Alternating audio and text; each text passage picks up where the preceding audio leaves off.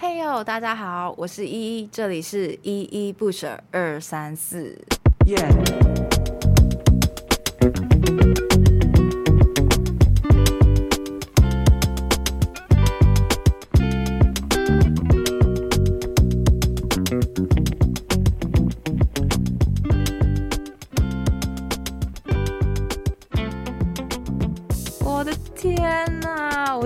期待这天，期待太久了。OK，今天是我的第一档 Podcast 节目的第一集的第一次录音。然后，因为现在录音室只有我一个人，所以有点尴尬。那我就以一个掌声来，就是缓解我的气氛，这样。OK，太棒了。那因为今天是第一集呢，所以在进入正式的内容之前，其实我会先来跟大家稍微。简单的聊一聊，就是我制作这档 podcast 的动机，然后还有这档节目未来的一个走向。毕竟就是你知道，就是我们彼此互不相识嘛。那当然就是我要自我介绍一下，让大家稍微认识一下。那首先就先来说说我制作这档 podcast 的动机。第一个是因为我现在已经，你知道，我现在已经大学四年级了。然后人就是一个非常奇怪的动物，就是。我要结束一个阶段，然后到另一个新的阶段的时候，你就会觉得说：“哦，我的这个阶段快要结束了，我是不是要好好做一些事情来把握我最后的时光？”这样就是有一种我好像就是要在我的人生最后留一个什么样的纪念的感觉。所以我大概就是像这种人，然后就想说啊。我现在已经大学四年级，然后再过不久我就要毕业，那我好像什么事情都没做，我是不是要找一些事情保存一下我仅存的大学生活？所以我其实就是，特别是在大四的这个阶段呢，我就会去关注一些，哎，学校目前有什么样的活动啊，或是有什么样的计划是我可以去参加的。那当然也是给自己一个挑战啊，就是挑战自己不曾去尝试的一些事物。那第二个呢，则是因为我自己。蛮喜欢想东想西的，那可能就对某些事物其实有一些想法跟反思。那累积了一段时间之后，其实一直非常想要找一个平台跟大家聊聊，或是分享我自己的日常观察这样子。那其实那时候就是有想说，我要不要把这些东西写成一篇文章，可以发布在我的社群媒体上面啊，像是 Facebook 或是 Instagram。不过你知道，就是写成文章，它可能会有一长串非常冗长的文字，好像就是有点不太平易近人。其实这样就是也没办法达成我想要跟大家分享的目的嘛。所以呢，这个方案就是不用想也被我否决掉了。当然有一部分也是我觉得蛮累的。那后面就是也想说，如果文章行不通的话，那拍成影片总可以了吧？你知道，就是用影片来叙述的话，就是会比文章来的还要好多了。你不用眼睛去紧盯着每一个字啊，所以你只要按下播放键，然后把这个影片看完，就知道我要分享或是我要聊什么样的议题这样子。不过，你知道，这样轻松的是阅听者，但是麻烦跟辛苦呢，其实就是我了。OK，因为其实我没有太多剪辑影片的经验，那连拍摄影片其实也非常少，所以呢，如果我每一周就是要想我的影片内容，然后你还要想怎么拍、怎么剪辑，其实会花上我非常多的时间，那我还要去学着这项新技能，OK，所以会造成非常多精力跟时间上面的成本。那可想而知的，因为太麻烦了，所以呢，这个方案也是被我放弃了。真的会开始想说要做 podcast 节目，其实是因为我的好朋友。那我的这个好朋友呢，他其实在上一年也有应征这个中正之声的主持人。OK，我在这里小小的帮他夜配一下。就是大家有兴趣可以去听一看他的节目，叫做《文青人士的喃喃细语》。那他的内容大致就是他每一周会分享一些他喜爱的文学作品，然后跟大家一起阅读。对，那他也会分享一些他阅读当下的一个感受，还有回想。那我就是看着他录制了一学期的 Podcast 节目，就觉得说，嗯。那我的故事是不是也可以就是用 podcast 的方式跟大家来分享？就是它可以把那些繁杂的文字变成语音，那大家也会比较容易接受讯息。它制作起来其实也不会像影片那样成本如此高昂，所以呢，我就计划大肆要来制作自己的这一档 podcast 节目。也很幸运，中正之声的这个计划也持续在进行。我也就是稍微鼓起勇气去应征了中正之声的主持人，毕竟我是一个不太敢尝试新事物的，我要去突破这个心魔，其实要花上我蛮多的一个力气的。不过呢，最后就是很幸运也选上了，所以现在呢，我就坐在这个录音室呢，担任这个中正之声一学期的主持人啦。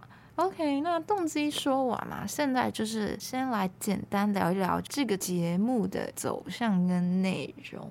那就像刚刚所说的，毕竟是第一集，当然是要跟大家 先聊一聊这个节目大致的内容吧，这样就是大家听起来也比较好跟上这个节目的一个节奏。那这种节目呢，叫做依依不舍二三四。OK，其实就是我平常会在我自己或是身旁的人听到一些故事，然后这些故事我觉得里面都蕴含了一些非常深刻的社会议题，所以就会让我很想把这些事好好的分享出去。那会很不舍，就是不希望它就这样被埋没掉，所以我才会取一不舍二三四。那这就是这个名称大致的由来。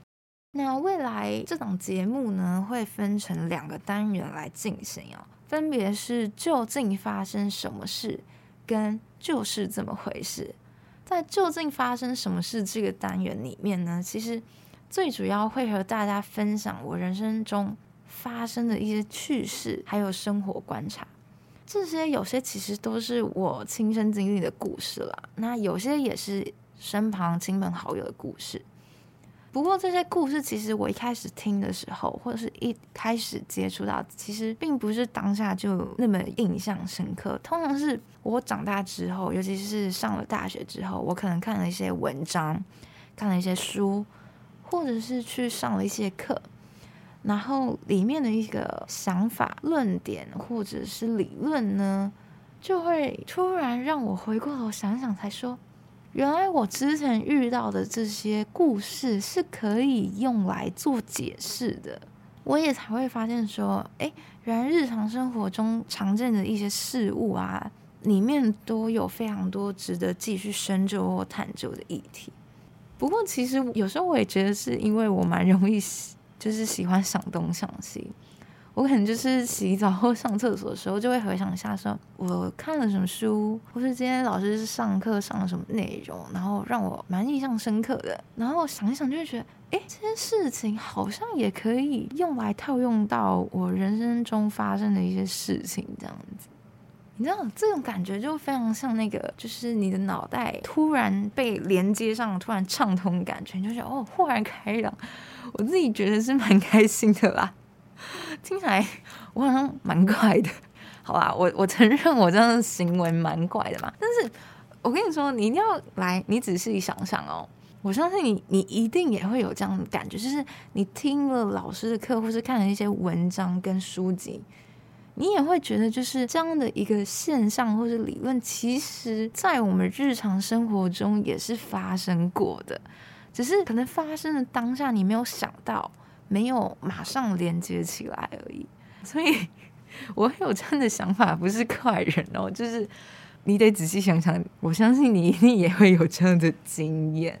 那这当然也是让我觉得一个非常有趣的地方，就是原来就是上课的这些内容，然后我所看的书，我所看的文章这些。你觉得非常艰难艰深的这个现象、议题跟理论，其实并没有想象中的那么的遥远。它其实就是真实的在我们的日常生活中上演。我觉得这也是我希望的一件事情，因为我看到非常多人他会去避免碰一些社会的议题。通常有非常多原因啦。有些人可能会觉得说，这些社会议题非常的深涩难懂，所以他其实要花上一段时间去收集这些资料，理解这些资料，才可以就是了解这样的一个议题。不然就是说，他觉得自己并没有这样的一个基础，就是说背后没有这样丰富的知识可以去跟别人讨论，所以都会倾向一个放弃跟退缩的状态。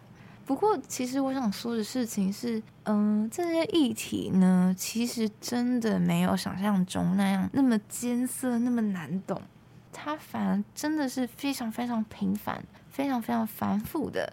就是出现在你我他之间的日常生活中，那只是你刚好没有注意到，所以就是我希望，就是大家可以不要因为这些东西非常难懂啊，非常深涩啊，或是因为自己没有这样的基础跟背景，所以就去排斥或是畏惧。那你提起勇气，试着去接触它之后，你真的会发现没有想象中的困难。好的，那这大概就是究竟发生什么事的一个单元。最后一个呢，也就是就是这么回事的这个单元。那这个单元其实会承接上一个单元的内容，然后来浅谈一下，就是在这件趣事跟故事里面呢，它可能的一个现象，可能一个理论跟可能的一个议题是什么。好。虽然说是浅谈啦，但是自己还是期望他不是只是粗浅的碰到那个议题的表面。我希望他背后还是有一个学术的论文或者是书籍在支撑着。当然，希望就是我说的东西是有一些依据的嘛，不是我凭空想象出来的。那那些学术论文跟书籍，当然也会比我提供的给大家还多，毕竟他们是学术人员，有过专业的研究背景这样子。那我其实就只是一个大四的学生，然后喜欢想东想西，想一些议题这样子。对，所以我当然还是希望有一些专业的东西在背后支撑着。那所以我就可能会在这个单元里面呢。跟大家分享一些论文跟书籍的内容，或是大学课堂上提到的一个现象跟理论。不过当然是不会太深入啊，毕竟对啊，就像刚刚所说的，我也不是多专业的 学术人士。不过我还是会尽自己的力量，把这些内容呢稍微做一个统整，然后透过一个比较轻松的方式，让大家可以接收到这些资讯。那这大致就是对未来节目的走向，还有我的一些期望。好，那我们就先暂时告一段落，来听听一首歌休息一下。这首歌是马念生与九 M 八八的《你朝我的方向走来》。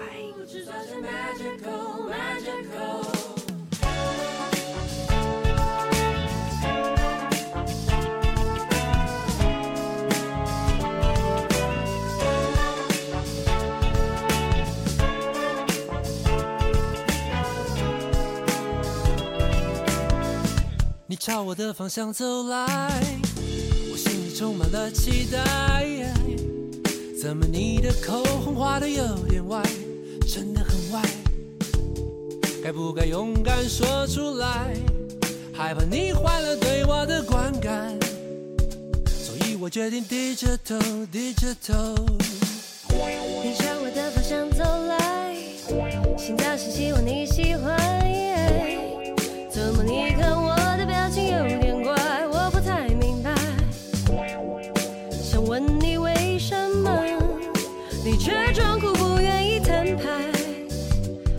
也不想低着头，低着头忍耐。我们不只有低着头，低着头。哦哦，低调是几个一个 physical physical。不要想的太多。遇见你以后，一闭上眼都是好梦。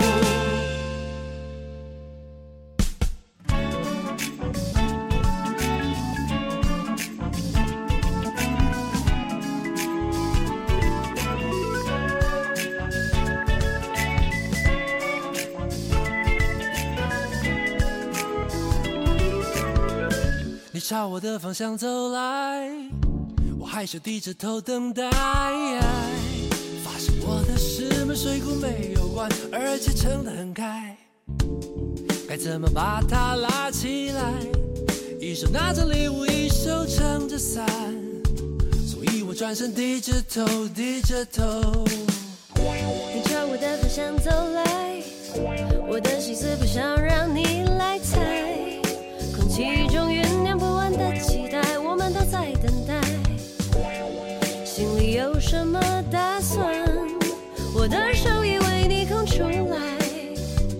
时候才能给我你充满爱的大平台。我们不只有低着头，低着头。别让手机制造些 magical，magical。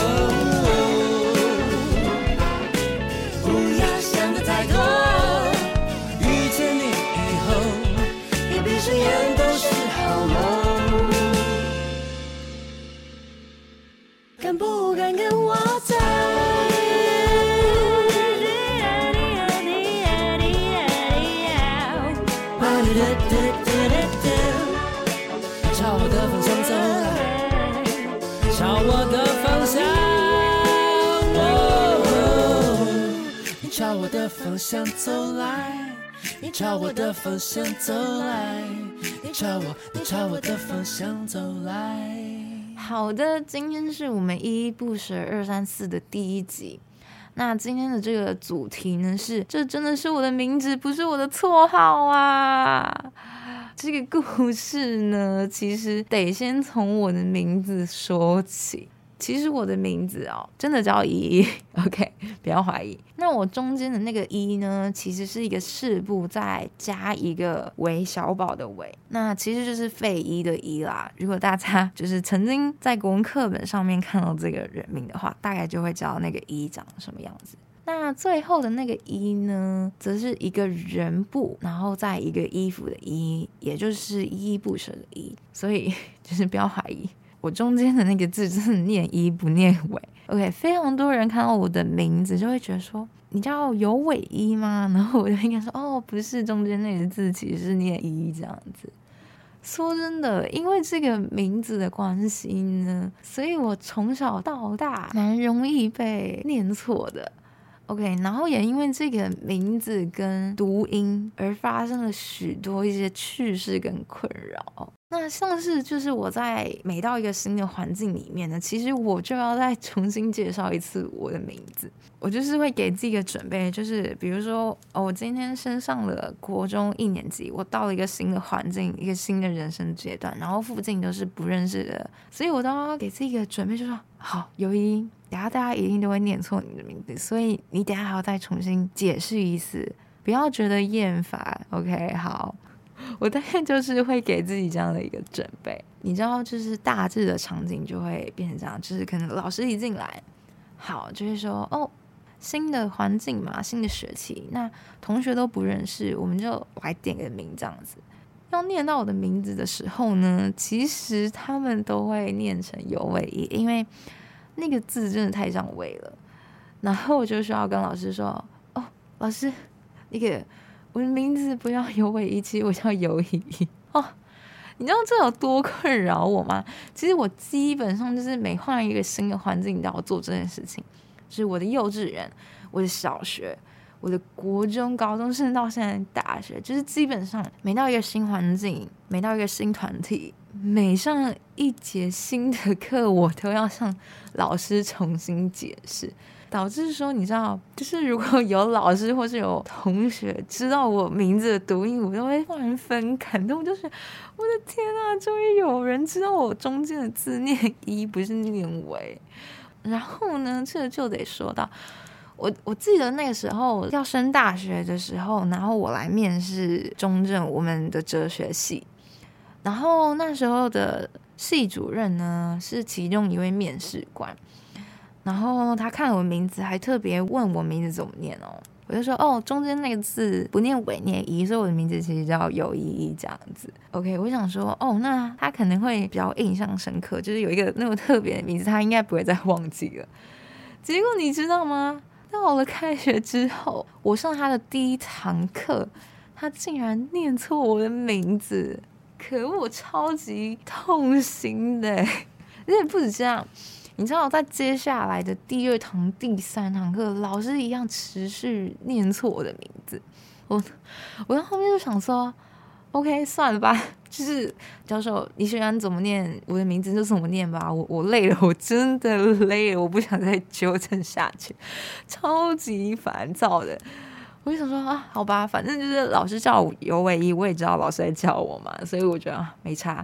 最后呢，为什么老师会教他念错我的名字？其实是因为他下课之后呢，来找我聊一些事情。然后这时候我身旁的朋友就跟我教授说：“老师，那个你之前都一直念错他的名字，其实他的名字是叫尤依依，不叫尤唯一啦。”然后老师就非常尴尬。我可以老师，我可以看到就是老师。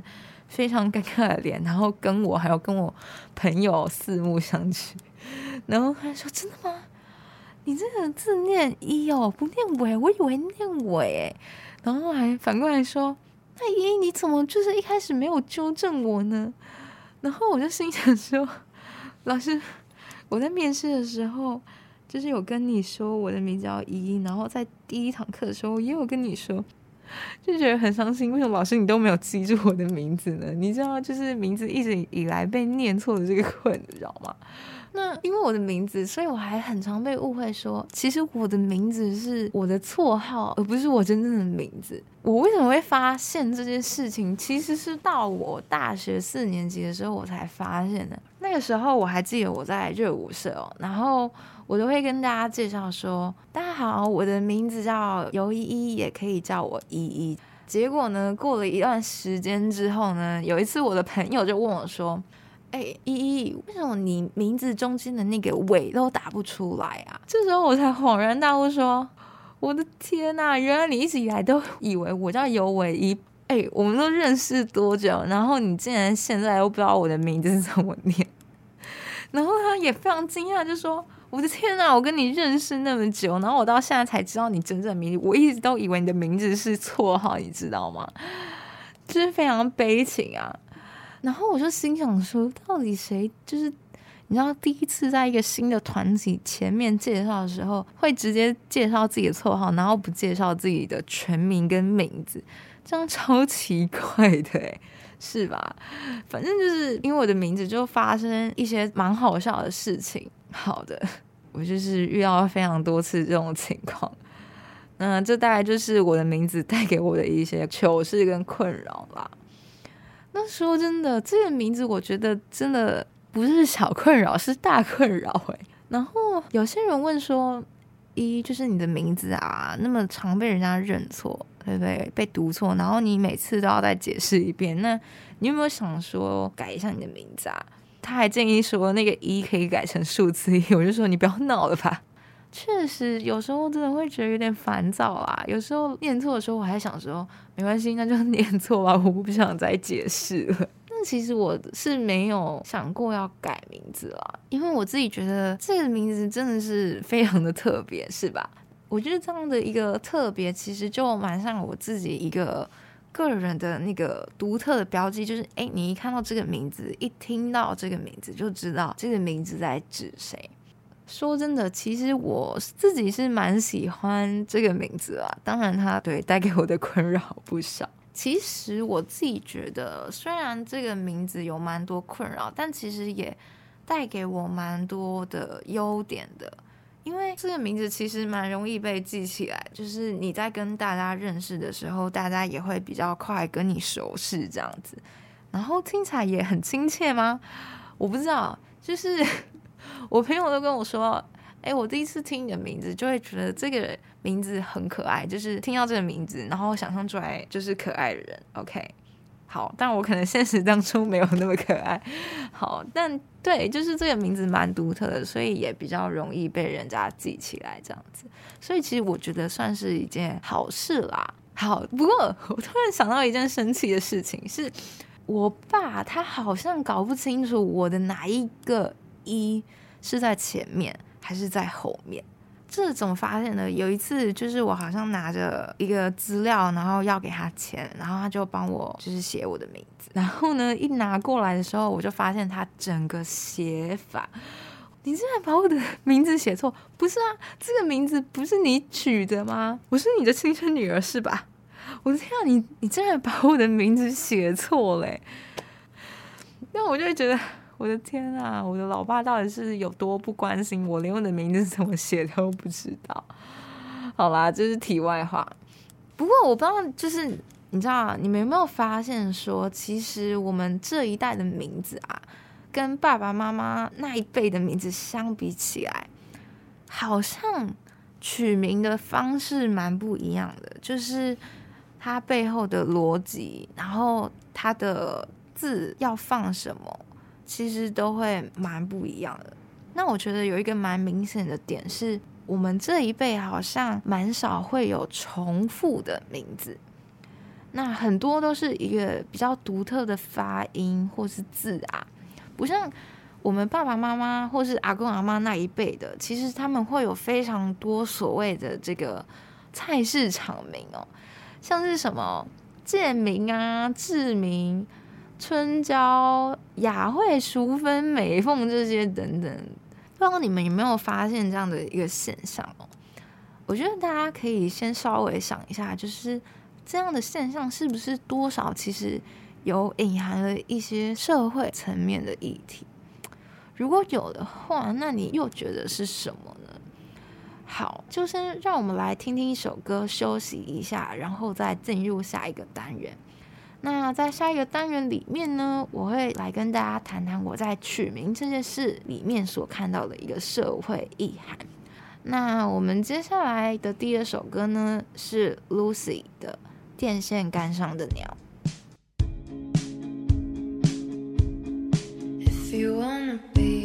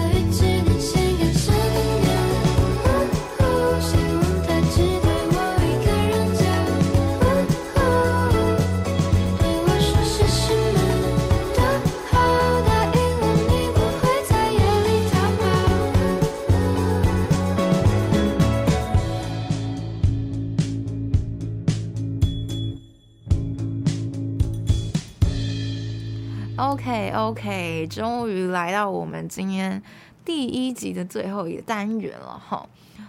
延续我们刚刚在上个单元讲到的话题呢，我们会发现说，在我们的这个世代里面呢，其实重复的名字好像没有那么常见了，就是大家都有一个属于自己特别的姓名。那这样特别的姓名呢，好像就是专属于自己的一个特别的标记，这样子。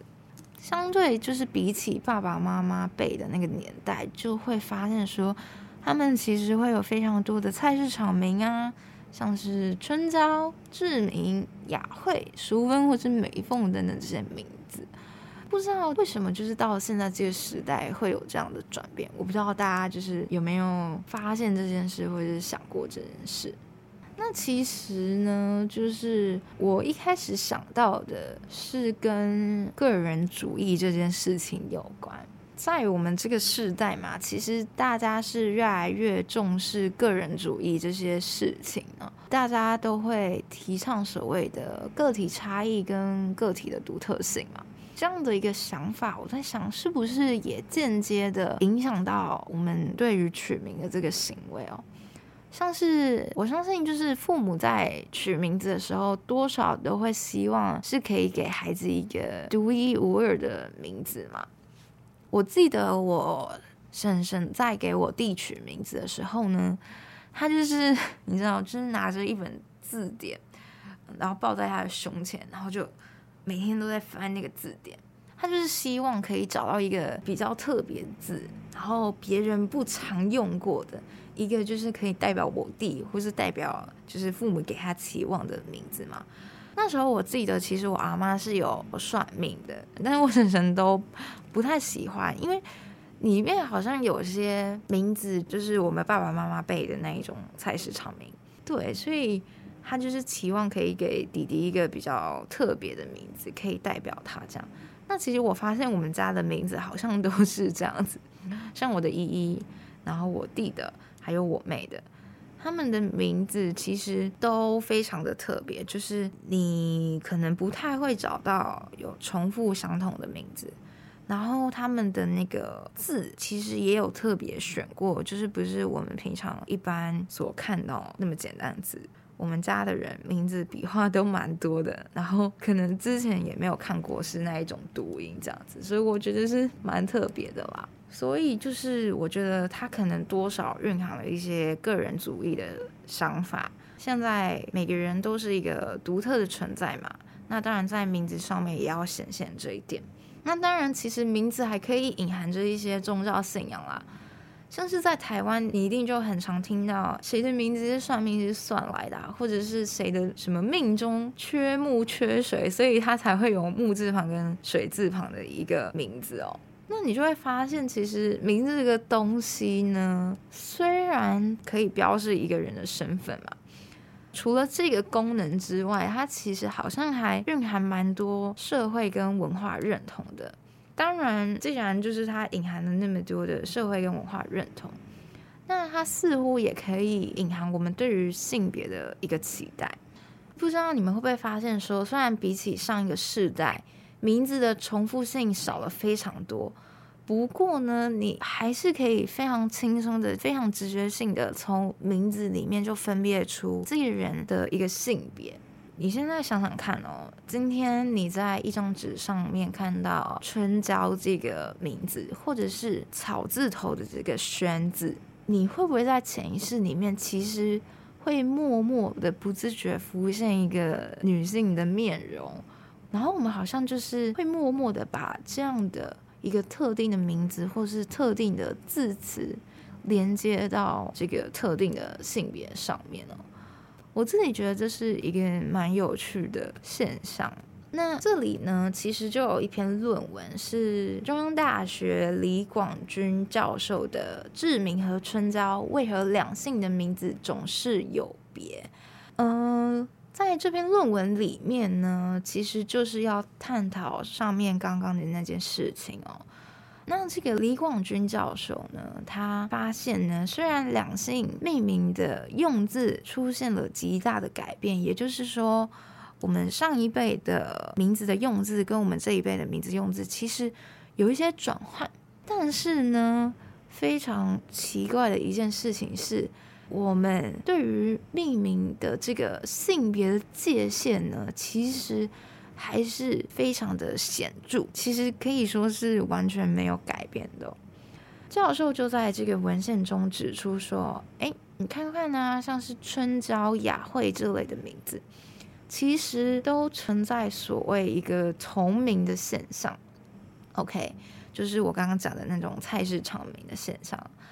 但是呢，为何在这些同名中，又那么巧合出现了所谓的同性别？今天就是你可能有好几位都叫春娇，然后。”这些叫春娇的人其实都是女性，或是好几位都叫贱民，然后这些贱民不是那个贱民，OK？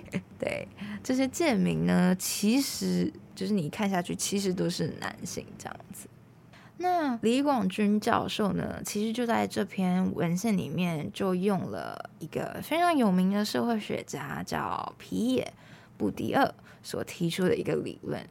那也就是这个象征载质来作为解释。首先，先来简单就是讲讲一下象征载质的这个概念哦。象征载质呢，其实是指某个有相当权力的一方，然后他透过灌输一些认知来促成一个他所希望的社会秩序跟社会情况哦。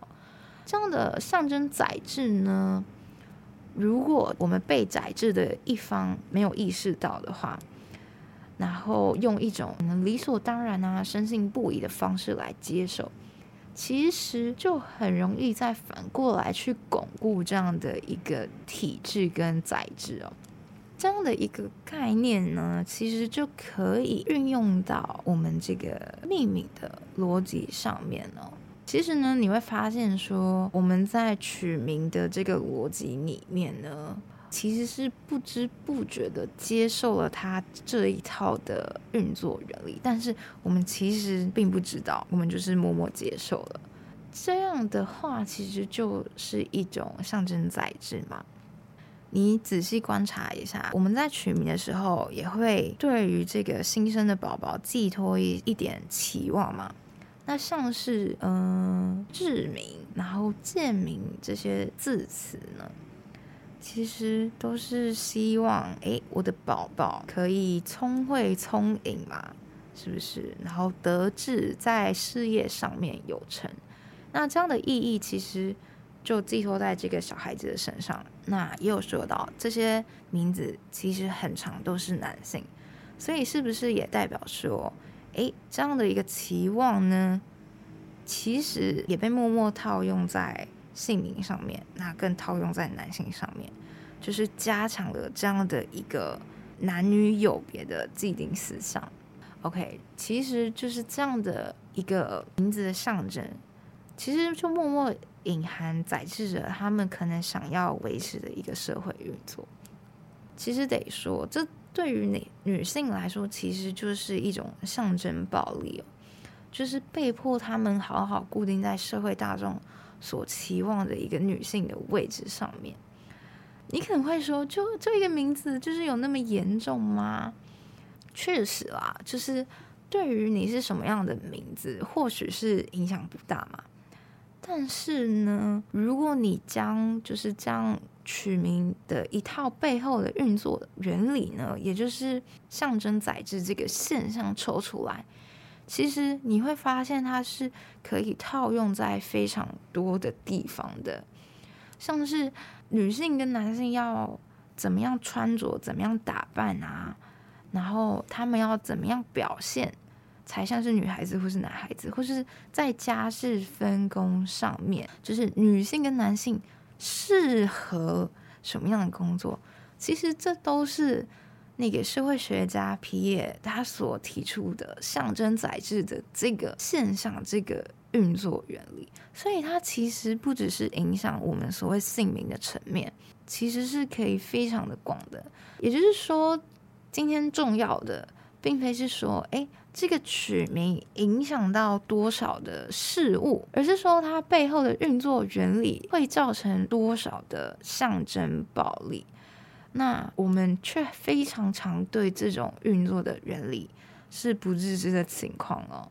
那我觉得呢，这是非常值得我们深思的一件事情。那你们也可以再想想看，说在哪个地方，其实我也遇到了象征暴力或是象征宰制这些事情哦。好，今天的内容呢，其实也就告一段落啦。那这篇论文其实还更丰富啦，像是教授就有讲到说呢，那个命名的变化其实还可能受到当时的背景影响，像是在农业时代或是工业时代的命名方式，其实就稍微有点不同。他有说到像是还有那种命理化的现象，你们可以去看看。还有像是什么社经地位，或者是族裔间的命名逻辑，其实也会蛮不一样的。那当然，他在这篇文献里面，其实对于那个社会学家皮耶所提出的理论，他还会再更细部的说明。所以有兴趣的人，其实是可以去上网查查看这篇论文的。好，那接下来我们就是要做一个结尾啦。那结尾呢，其实我就来先预告一下下下一周的主题呢。下一周的主题呢，叫做“我爸说他生第二胎要叫二二”，就是关于我的故事，我名字的故事，还有我爸的故事哦。下一周就可以期待一下哦，来看看我爸脑袋到底在想什么，为什么他生第二胎要叫二二啦？哎呀，我真的是好困扰，不知道为什么我会有这样奇怪的父亲。好，那时间总是过得特别快的。那下一周呢，也欢迎来到依依不舍二三四，让我们在同一时间一起来看看究竟发生什么事。好的，那大家再见，拜拜。